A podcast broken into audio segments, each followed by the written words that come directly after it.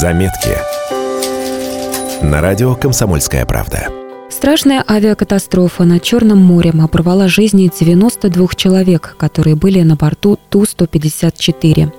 Одна из пассажиров рокового рейса была врач и благотворитель Елизавета Глинка, посвятившая свою жизнь тяжело больным и одиноким людям.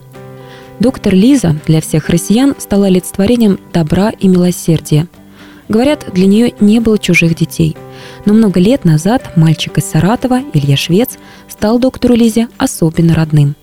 Врач его привела в семью, когда он остался один после смерти своей мамы. Эта история долгое время хранилась в тайне – Елизавета Петровна не хотела травмировать подростка лишним вниманием незнакомых людей.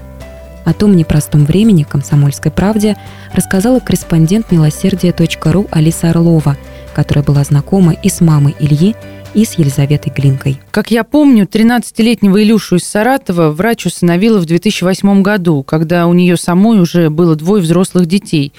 20-летний Костя и 14-летний Леша. Мама мальчика, пациента фонда Глинки, умерла от рака, и э, если бы не Елизавета Петровна, ребенок сразу после похорон попал бы в приют. За несколько часов до ее смерти Илья стал звонить Елизавете Петровне в Москву. Он э, тогда сказал, с моей мамой что-то не то, она плохо разговаривает. На следующий день доктор уже была рядом с Ильей, ну, к сожалению, спасти женщину не смогли. А дальние родственники Галины, так звали маму Ильи, платить за похороны не стали. И тогда все расходы легли на плечи столичного медика. Потом выяснилось, что забирать к себе мальчика тоже никто не собирается. И сам Илья на отрез отказался от детдома. Тогда Елизавета Петровна оформила опеку над подростком, а ее сыновья Костя и Леша это решение поддержали. История Ильи уникальная. На самом деле этого мальчика усыновляли дважды – в далеком 94 году новорожденного малыша нашли в коробке, выброшенной в мусоропровод общежития в Ульяновске. Врачам тогда удалось его спасти. Мальчик Метис был покалечен, его биологическая мать перетягивала живот, тем самым навредив здоровью ребенка.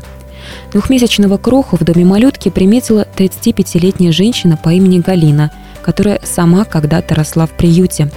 И она решила усыновить брошенного мальчика – так Илюша обрел свой дом. Вспоминает Алина Орлова, которая несколько лет подряд собирала деньги этой семье.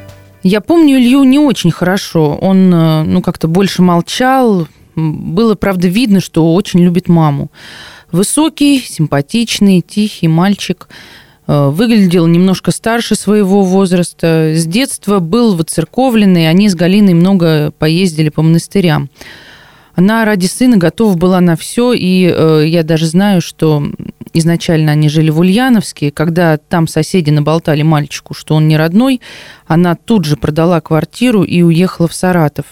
Здесь работала на местном рынке, жилья не было у них, денег тоже, семья очень нуждалась.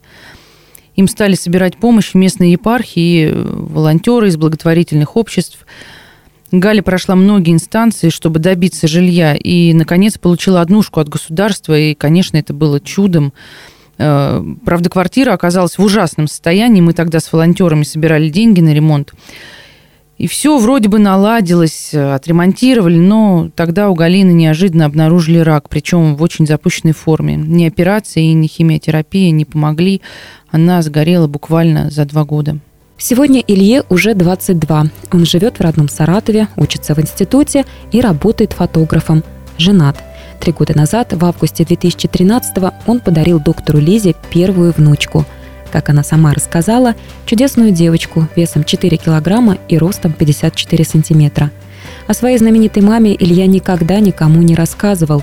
Ни одногруппники, ни преподаватели об этом не знали до сегодняшнего дня – Ничего он не стал говорить о своей маме и журналистам, когда случилась трагедия.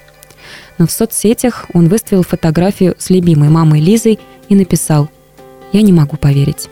Татьяна Савцова, Алена Мартынова, Алексей Ефремов. Радио «Комсомольская правда». Саратов. Заметки. На радио «Комсомольская правда».